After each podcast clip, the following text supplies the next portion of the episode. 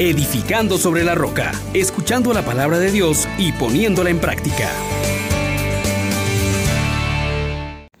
Bienvenidos mis hermanos a este domingo 29 del tiempo entre años, día de gracias, día de festejo, día de convicciones firmes en la bondad y en la salvación y justicia de nuestro Dios. Por eso levantamos nuestros ojos a los montes, sabiendo de dónde nos viene el auxilio. Invoquemos al Espíritu Santo diciendo, oh gran poder de Dios, enciéndenos en tu fuego el amor. Oh Espíritu, que vienes de lo alto, llénanos de Dios. Oh Espíritu, óleo santo, úngenos en el amor. Meditamos en el Salmo 120, versículos del 1 al 8. Levanto mis ojos a los montes. ¿De dónde me vendrá el auxilio? El auxilio me viene del Señor, que hizo el cielo y la tierra. No permitirá que resbale tu pie. Tu guardián no duerme. No duerme ni reposa el guardián de Israel. El Señor te guarda a su sombra. Está a tu derecha. De día el sol no te hará daño, ni la luna de noche. El Señor te guarda de todo mal. Él guarda tu alma. El Señor guarda tus entradas y salidas, ahora y por siempre. Palabra de Dios. Te alabamos, Señor. Hermosamente el salmo de este día recoge la convicción del creyente de que alguien le guarda y ese alguien ese es el Señor, de que lo protege, que lo escucha, que viene en auxilio de él. En medio de las dificultades de la vida, el que conoce de Dios y tiene una relación permanente con Él, sabe que puede depositar su confianza en Él que no va a ser defraudado, que va a ser siempre socorrido. Esto nos lo presenta la palabra de Dios a lo largo de las diferentes lecturas del día de hoy. Igualmente nos exhorta la salmodia de este día a continuar divulgando esta certeza.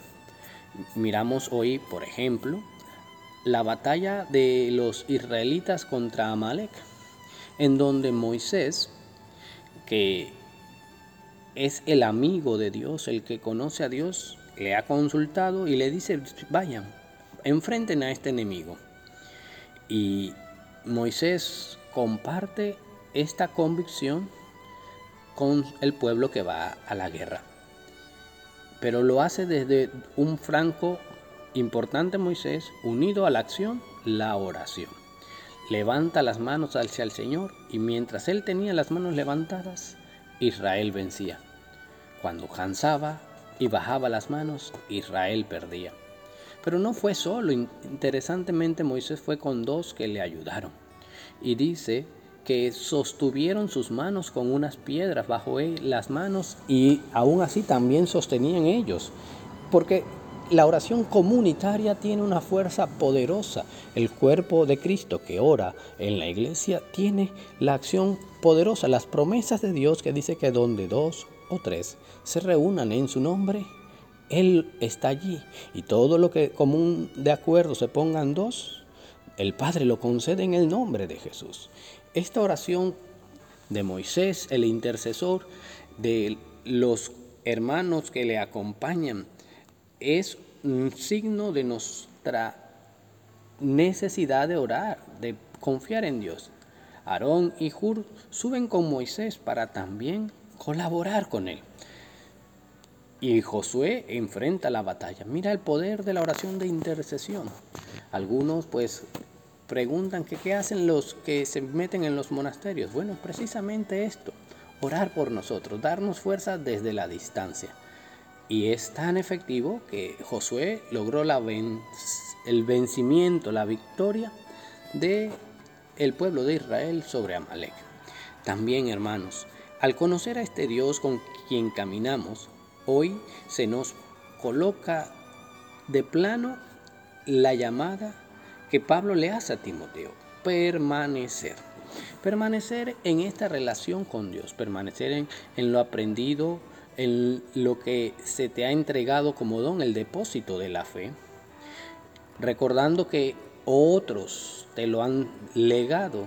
Es una tradición que nos acompaña, pero no por invento humano, Es el don de Dios que se ha transmitido de generación en generación. Su palabra, sus sacramentos.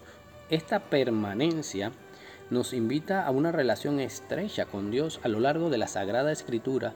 Es donde vamos a conocer de Dios porque allí Dios se nos ha revelado. Y entonces es cuando nosotros ahora podemos también ir afianzando nuestra vida en la palabra de Dios como roca firme. Jesús mismo ha dicho, quien escucha mis palabras y las pone en práctica, es como aquel que construye sobre roca. Vendrán las tempestades, se alzarán las corrientes, pero esa casa no se moverá. Entonces, al escuchar la palabra de Dios, al estudiarla, ella se convierte en norma de nuestras vidas. Seguridad en cada paso. Dice, lámpara es tu palabra para mis pasos, guía en mis senderos. Y por tanto, entonces, en primer lugar, la palabra de Dios nos conduce precisamente a la salvación que hemos obtenido en Cristo Jesús. Y desde allí, entonces, nos enseña a Dios, nos reprende, nos corrige, nos educa en la virtud y dice que a través de esta lectura también podemos colaborar con otros, colaborar con la misión de Jesús, colaborar con aquel que se ha hecho hombre para salvarnos, con aquel que nos ha dado en su pasión, muerte y resurrección la salvación. Entonces, nos invita finalmente, dice, que hay que insistir, no solamente permanecer, sino insistir a tiempo y a destiempo, predicando la palabra reprendiendo, reprochando y exhortando. Mira, esas cosas van juntas, no una sola, reprendiendo, reprochando y exhortando, pero de una manera comprensiva y buscando la pedagogía, la metodología necesaria para hacerlo llegar a todos. Y es así, mi hermano, que vemos que clamamos y estamos caminando con un Dios justo, un Dios que no se olvida de nuestras necesidades, un Dios que escucha nuestras súplicas, que está atento a nosotros, que se interesa por cada uno de nosotros. El caso de la viuda que insiste ante un juez inicuo, un juez malvado, un juez que no teme a Dios, pero su insistencia, y no es por ser terca, sino porque está consciente de que tiene derecho, de que es un clamor de justicia. Y esta insistencia en el bien hace que el juez tema ser escarnio público, de que la mujer le dé una bofetada, que le pegue en el rostro. La, la, permanencia en el bien golpea el rostro de los malvados y el bien triunfa.